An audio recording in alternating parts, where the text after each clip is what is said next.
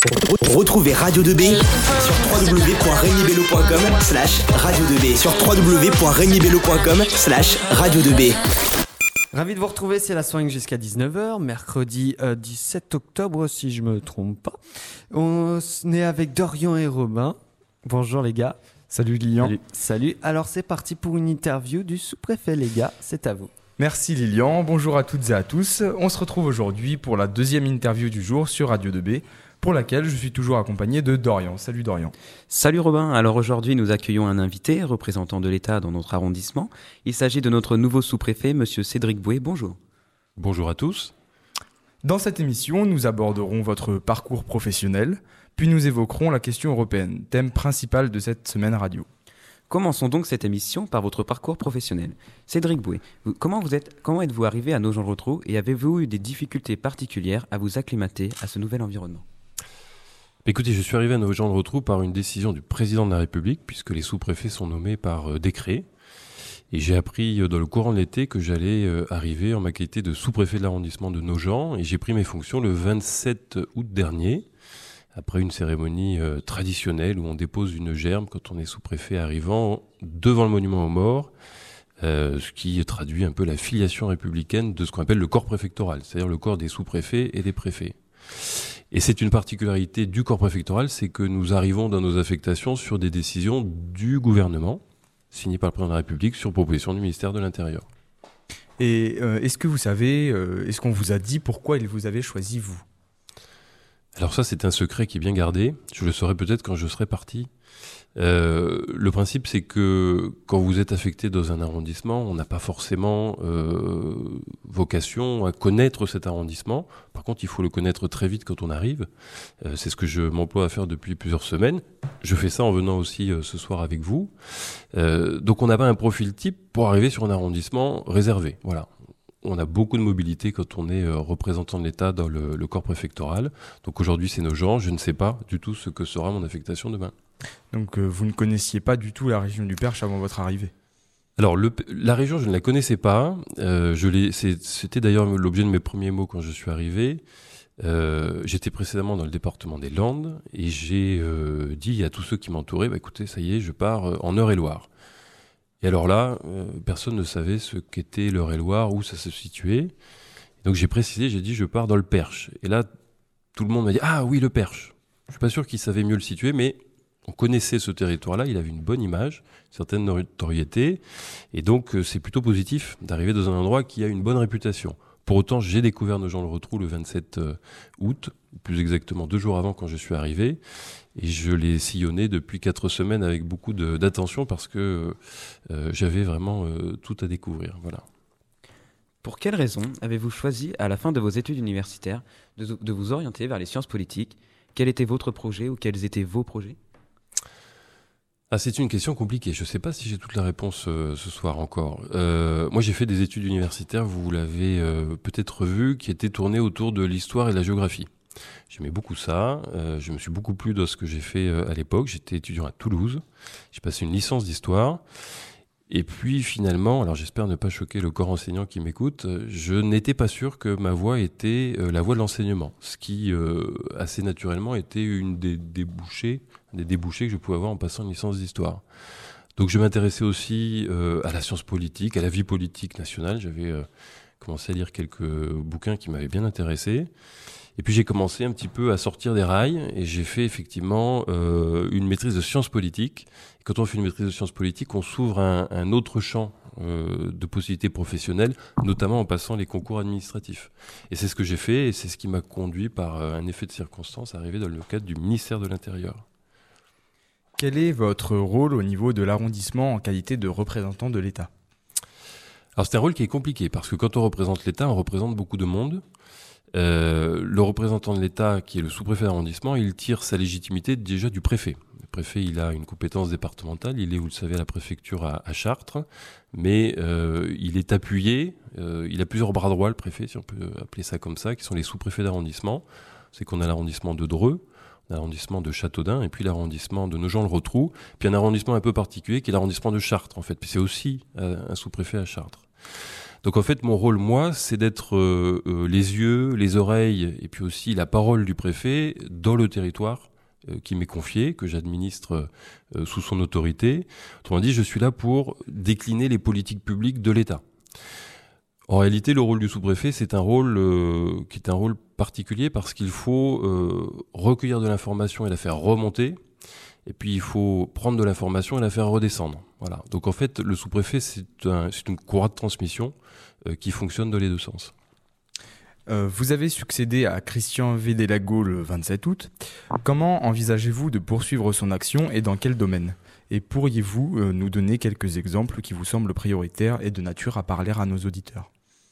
Alors, quand on, se, succède dans le, corps préfectoral, on a une, obligation, c'est d'assurer ce qu'on appelle la continuité de l'État. Autrement dit, on a commencé euh, des choses, et c'est le principe quand on est euh, sous-préfet d'arrondissement, c'est qu'en général, on reste pas très très longtemps dans ses fonctions. Là, je suis moins ravi d'être à Nogent le retrouve, mais il y a peu de chances que j'y sois encore dans euh, trois ou quatre ans. Donc en fait, on initie beaucoup de choses, mais on ne les termine pas forcément. Donc c'est un peu compliqué parce que on peut inaugurer des choses qu'on n'a pas initiées et on peut euh, partir au moment où son successeur va inaugurer des projets qu'on a commencé à conduire. Donc c'est ça la continuité de l'État, c'est euh, reprendre à son compte ce qui a été fait par les prédécesseurs. Donc le, mon prédécesseur, vous l'avez dit, c'était Christian Védélago. Je crois qu'il était euh, intervenu à votre à votre antenne.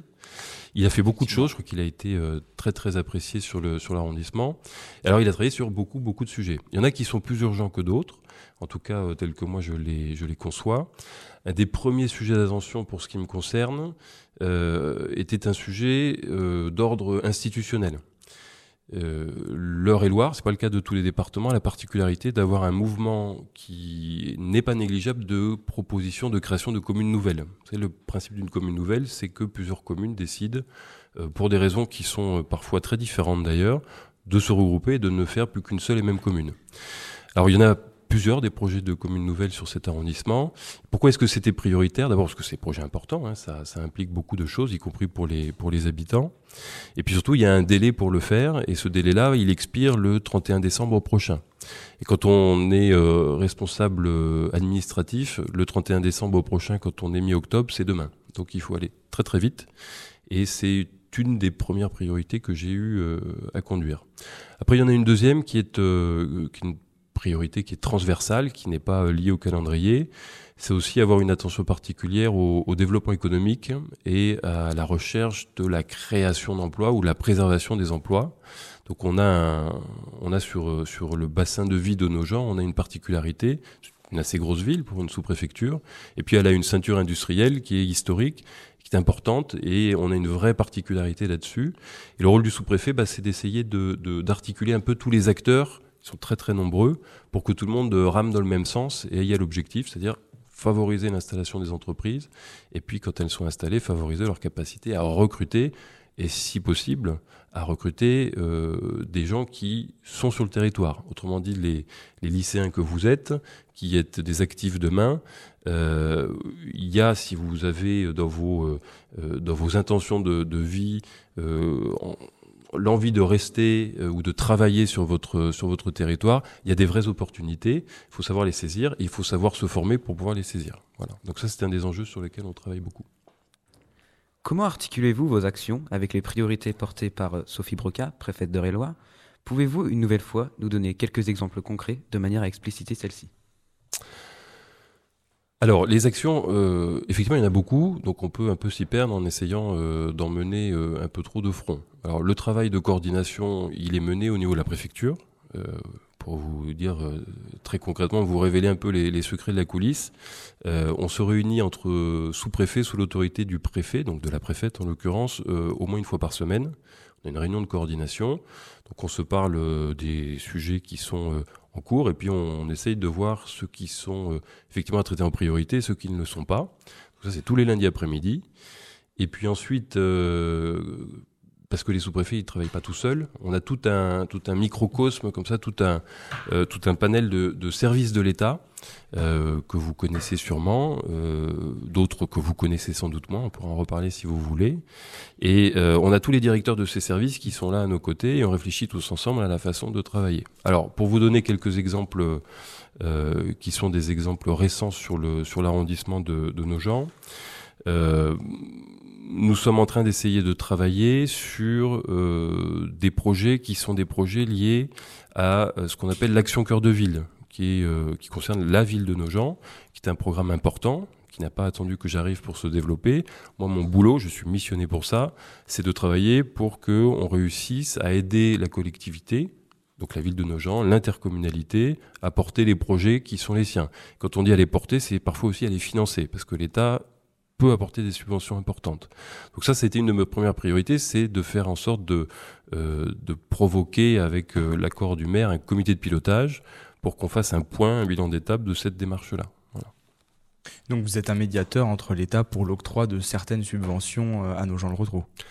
Alors on est médiateur, on est aussi décideur parce que on peut aider à ce que euh, les collectivités, par exemple dans le programme Action Cœur de Ville, trouvent, poussent les bonnes portes pour savoir où s'adresser euh, euh, pour avoir des financements qui soient des financements euh, qui correspondent à leurs besoins.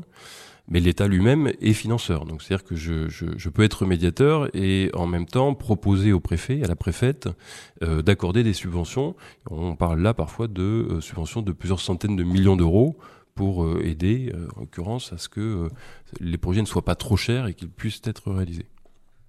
Alors, euh, nous allons maintenant avancer dans cette interview en nous intéressant à la question européenne. Donc, c'est un axe majeur de notre semaine radio.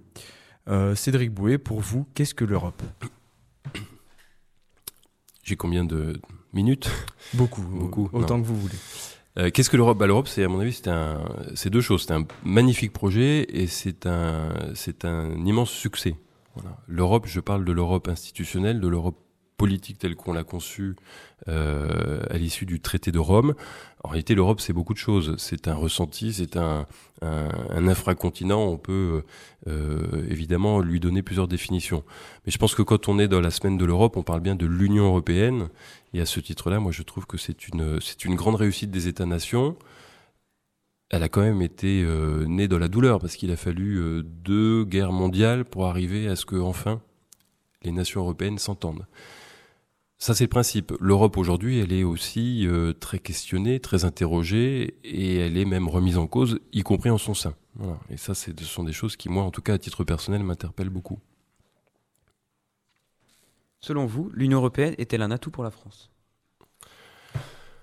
Alors, je pense que euh, l'Union européenne est effectivement incontestablement un atout pour la France, et que, euh, au-delà de l'atout l'Union européenne pour la France, j'espère que la France est aussi un atout pour l'Union européenne, parce que euh, la France est un des pays fondateurs, c'est un des pays euh, qui euh, joue sur le tandem ou le trio, mais maintenant qu'on parle de Brexit, on va plutôt parler de tandem euh, des États qui euh, euh, tiennent le leadership en Europe et qui ont une place extrêmement importante pour assurer sa cohésion et son dynamisme.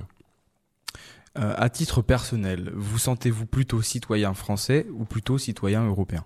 Je me sens euh, citoyen français dans l'Europe. L'Union européenne vous paraît-elle répondre aujourd'hui aux attentes des Français? Que pensez-vous de l'initiative prise par le président de la République d'engager une consultation citoyenne sur l'Europe? Alors, le, la consultation citoyenne, je pense que c'est celle qui est en cours et qui va d'ailleurs pas tarder à s'achever, puisqu'on doit être sur les, dernières semaines de, de, de cette initiative-là.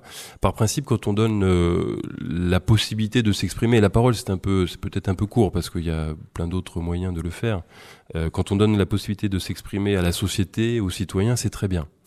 Maintenant, c'est aussi difficile de mobiliser sur des sujets qui sont aussi compliqués que ça. Mais si on ne le fait pas, que fait-on? Et donc, ça serait reproché, le cas échéant, finalement, de ne pas avoir d'initiative. Donc, sur le principe, je suis euh, tout à fait favorable à ce, ce, ce type d'initiative, à ce type de, de politique d'ouverture et de, euh, de, de co-animation, finalement, de l'idée européenne. Maintenant, je suis aussi assez curieux du résultat et euh, de l'évaluation qui pourrait être tirée de cette consultation à 360 degrés. C'est quand même assez, euh, assez inédit à ma connaissance. Et euh, l'Union européenne vous paraît-elle répondre aujourd'hui aux attentes des Français? Bah, il faudrait qu'on définisse ensemble déjà quelles sont les attentes des Français. Euh, on attend beaucoup de choses. Je pense que la principale attente, même si elle n'est plus forcément exprimée comme étant la, euh, la première des préoccupations, c'est de vivre dans un monde en paix. Euh, c'est le succès euh, intangible euh, qui n'a jamais été remis en question et qui n'a pas vocation à, à l'être euh, de la construction européenne. Les États qui se sont déchirés pendant des siècles vivent en commun, créent des politiques de défense communes. Je pense que c'est la première des attentes parce que c'est l'attente de sécurité et je pense que la sécurité est une des libertés qui conditionne finalement toutes les autres. Et ça, c'est euh, extrêmement important. Après, il y a des attentes qui sont euh, plus, euh, plus personnelles à chacun, plus corporatistes, qui, ont trait au, euh, aux, éléments de l'évolution de la société. Par exemple, euh, euh, il y a deux questions qui sont en cours. C'est euh, que fait l'Europe face aux phénomènes migratoires, par exemple? Euh, A-t-elle un rôle à jouer dans les phénomènes migratoires? Et puis que fait l'Europe face euh, aux désordres climatiques et aux impératifs euh, environnementaux?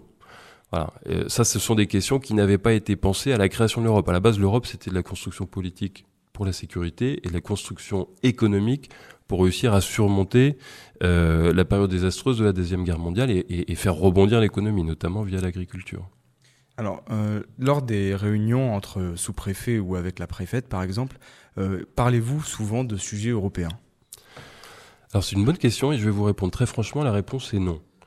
La réponse est non parce que euh, le. Alors on en parle peut-être sans s'en apercevoir en réalité, mais quand on est service de l'État au plan départemental, voire infradépartemental, euh, finalement on a peu de contacts en ce qui nous concerne directement avec les institutions européennes. Le boulot de contact avec les institutions européennes, ce sont euh, les ministères. Alors il y a un ministère dédié, mais tous les ministères sont concernés. Nous avons plutôt tendance à décliner nous certaines politiques nationales qui sont la transposition de politiques européennes. Vous connaissez le principe des directives européennes qui ensuite sont donc euh, applicables à tous les États, mais qui ensuite sont adaptées à chacun des pays dans la législation, dans le droit national. Et bah, je, je- voilà, c'est pas toujours très rigolo, mais je suis un administratif. Mon boulot, c'est de faire aussi appliquer, et respecter les lois. Et donc, on reçoit des instructions dans les préfectures, sous-préfectures, qui nous demandent d'appliquer des choses qui, en réalité, sont des déclinaisons de- d'engagement européen. Une dernière question avant la pause.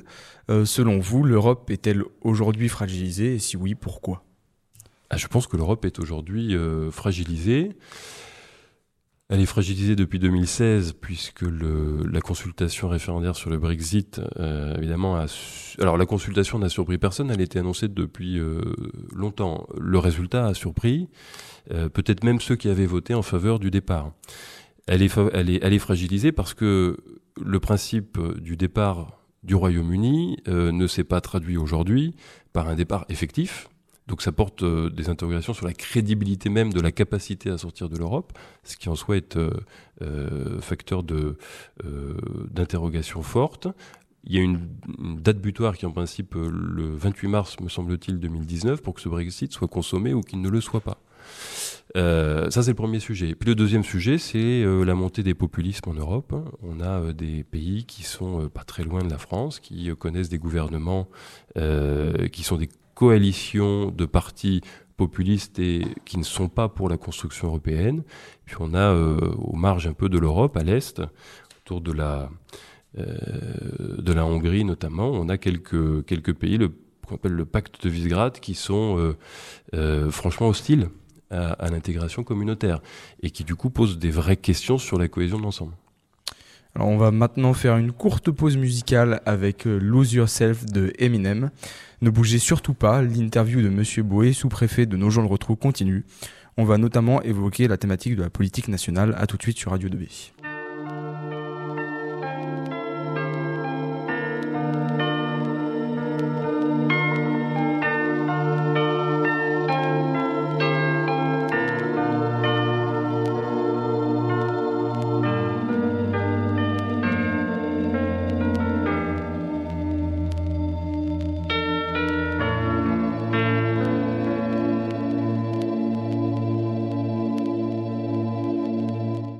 Euh, les contraintes d'agenda de euh, Monsieur Boué nous contraignent à écourter euh, de quelques minutes cette interview. Euh, on va finir avec une toute dernière question. assez courte. Qu'avez-vous pensé de cette opération? Et vous aurez droit même à deux questions, parce que mes contraintes d'agenda sont encore bonnes, si vous voulez. Euh, cette opération, c'est-à-dire l'interview et la semaine... Euh, et euh, la labellisation aussi, quelle est votre Europe? Alors moi, je trouve que vous avez un outil qui est formidable, je le disais tout à l'heure aux enseignants, aux proviseurs. Moi, je trouve que le, le fait d'avoir une radio lycée comme ça, c'est un vecteur très très privilégié. Vous avez une programmation qui est très éclectique. Il y a des trucs sérieux, un peu comme ce soir, qui sont pas forcément euh, passionnants, mais qui sont euh, aussi euh, porteurs de contenu. Donc, je pense qu'ils sont, ils sont à exploiter. Et puis, bah, vous avez, enfin, c'est la, la, jeunesse parle à la jeunesse, donc c'est très bien. Moi, je, oui, à une époque, les Français parlaient aux Français. C'est toujours valable. Euh, le... Moi, je suis content que vous m'ayez invité. Je vous en remercie très sincèrement parce que euh, c'est une façon de vous faire, euh, de me faire connaître auprès de vous, de vous dire, de commencer à vous expliquer un petit peu ce que c'est qu'un sous-préfet, ce que c'est que son rôle. Et je suis content en plus que vous ayez eu ce, cet événement labellisé dans le cadre de la, de la semaine de l'Europe. C'est une belle reconnaissance et je pense qu'elle est tout à fait méritée. Alors, cette euh, interview n'est que partie remise puisque notre antenne vous, restera bien évidemment ouverte toute l'année pour venir euh, expliquer des projets ou si vous avez envie de passer au studio de Radio EB, n'hésitez surtout pas. Votre antenne, vous, euh, notre antenne vous est complètement ouverte. Eh ben, c'est très gentil. Le rendez-vous est pris. Merci à tous. Merci à vous, Cédric Bouet, d'avoir accepté de vous rendre dans les studios de Radio 2B. Vous pouvez bien évidemment retrouver l'ensemble de nos émissions sur le site du lycée Rémi Bello et de Radio 2B et sur nos réseaux sociaux Twitter et Facebook. On se retrouve dès demain pour l'interview de François Huard, maire de Nogent-le-Rotrou et ancien, ancien secrétaire d'État au commerce extérieur. À très bientôt sur Radio 2B. Merci les gars pour cette euh, interview. Merci monsieur le sous-préfet d'avoir été avec nous. Radio 2B à retrouver dès maintenant sur notre site www.remibello.com slash radio 2B.